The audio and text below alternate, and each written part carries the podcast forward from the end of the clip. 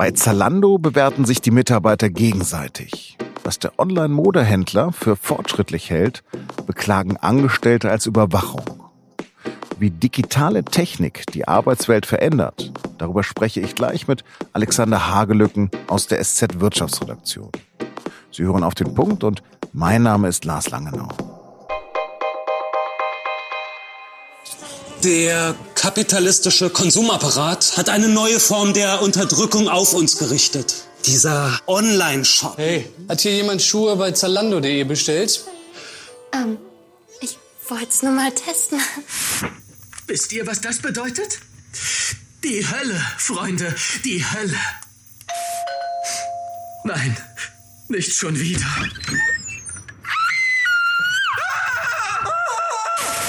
Zalando, Schrei vor Glück. So hat das Unternehmen Zalando für sich geworben, ein 2008 gegründeter Online-Händler für Schuhe und Mode. Zumindest bei mir in Erinnerung blieben vor allem die Schreie und das Wort Hölle. Und zumindest als Vorraum der Hölle empfinden offenbar auch manche Angestellte ihren Job bei Zalando. Sie beklagen Stasi-Methoden und ein Klima der Angst.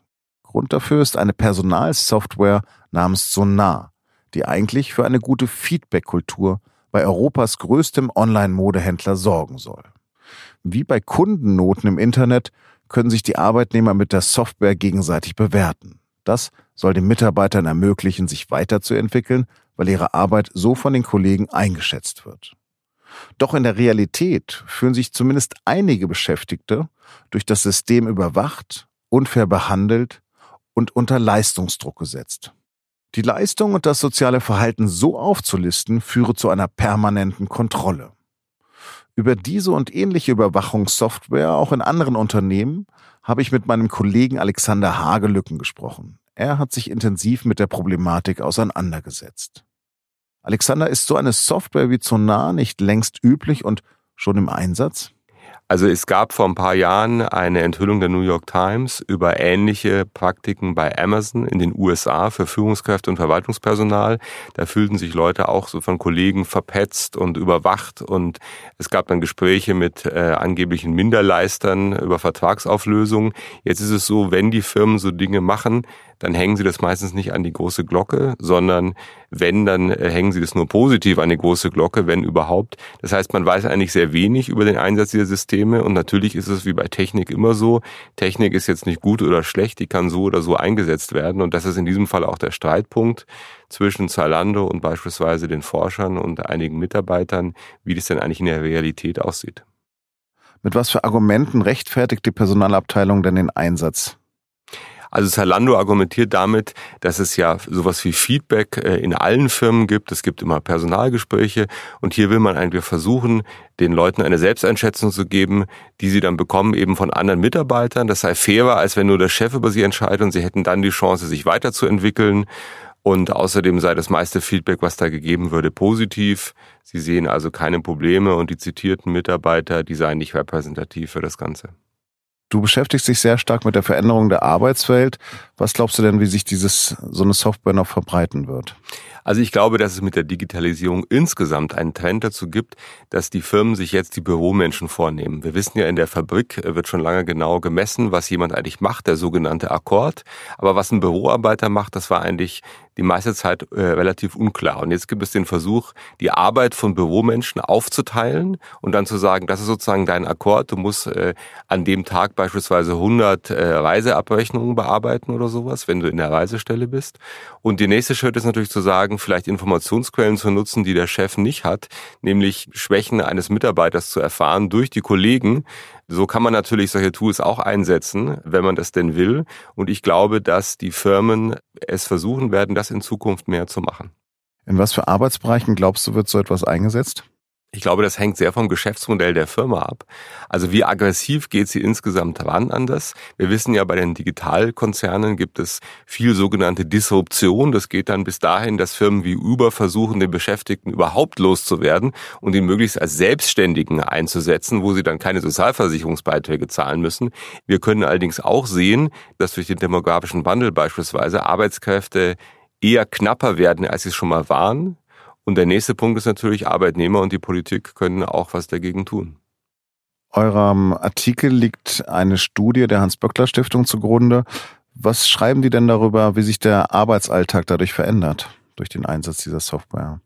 Also die Argumentation der Forscher ist, dass nach den Gesprächen, die sie geführt haben, es eben Mitarbeiter gibt, die sich unter Druck gesetzt fühlen, die das Gefühl haben, dass das auch nicht unbedingt gut ist für ihre Produktivität. Das deckt sich mit Aussagen von Mitarbeitern, die, die sagen, man ist bemüht, einen bestimmten Eindruck zu erwecken und seinen eigenen Bereich zu schützen und man interessiert sich gar nicht so stark für die Zusammenarbeit, beispielsweise mit anderen Kollegen, weil es geht vor allem um das Bild, was man abgibt. Also was man tut, ist die eine Sache, welchen Eindruck man davon vermittelt, ist vielleicht sogar noch wichtiger. Und äh, unterm Strich ist das, glaube ich, nicht unbedingt positiv. Also vielleicht eine Software für Poser. Auch das könnte natürlich sein. Man kann jetzt mal annehmen und sagen, ähm, dieses Posen kann dann beispielsweise durchschaut werden.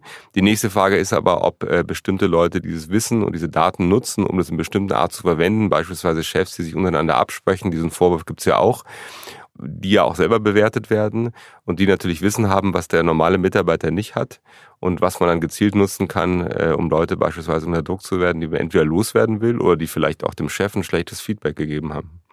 Ihr schreibt von einem Klima der Angst, das manche Kollegen beklagen, und ihr schreibt davon, dass äh, die das vergleichen mit Stasi-Methoden. Wo schwappt denn das um in Überwachung? Naja, in dem Moment, wo die Menschen äh, durch ihren Arbeitsalltag gehen und das Gefühl haben, alles, was ich jetzt hier mache, könnte jemand gerade sich notieren, der mir dann anschließend eine Bewertung irgendwann gibt, da wird es natürlich schwierig. Zalando argumentiert, dass die Mitarbeiter sich erstmal bis zu acht Leute aussuchen, die sie nominieren können, die ihnen Feedback geben. Also es ist alles ein offener und transparenter Prozess, wobei es natürlich so ist, dass natürlich die dann auch die Chefs da mitreden, wer eigentlich ein Feedback abgibt. Und es sollen ja immer auch äh, Stärken und Schwächen äh, beurteilt werden. Ist also offen für Auslegung. Ich glaube, bei solchen Instrumenten gilt generell, die Frage liegt in der Art, wie etwas in der Realität angewandt wird.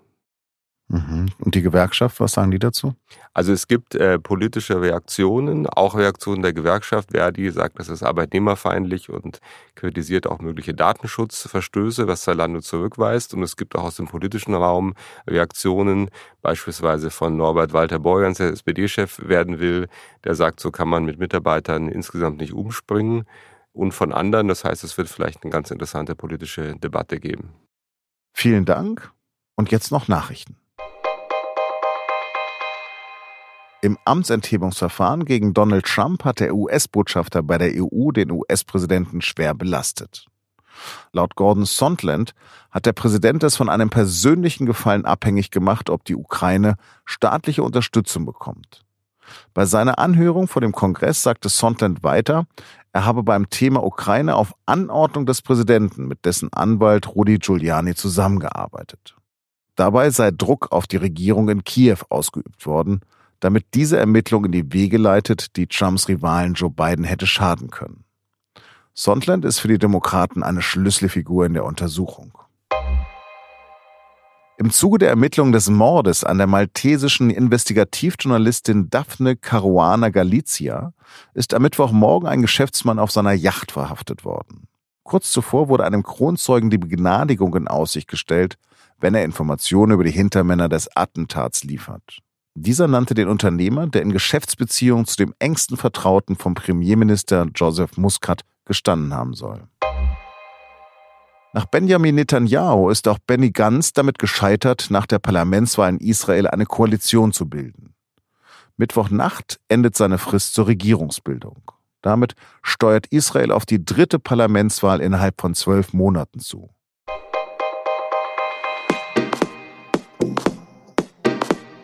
Deutschland ist ein Milchland. Die deutsche Milchindustrie ist eine der größten in der EU. In den vergangenen 70 Jahren hat sich die Leistung einer Kuh mehr als verdreifacht. Was das für die Tiere bedeutet und wie der Tierschutz dabei oft nicht beachtet wird, darüber hat meine Kollegin Laura Terbell in der neuen Folge unseres Recherche-Podcasts das Thema mit den SZ-Redakteurin Katrin Langhans und Pia Ratzesberger gesprochen. Alle Infos zur Folge finden Sie auf sz.de-das Thema. Das war auf den Punkt. Redaktionsschluss war 16 Uhr. Danke fürs Zuhören und bleiben Sie uns gewogen.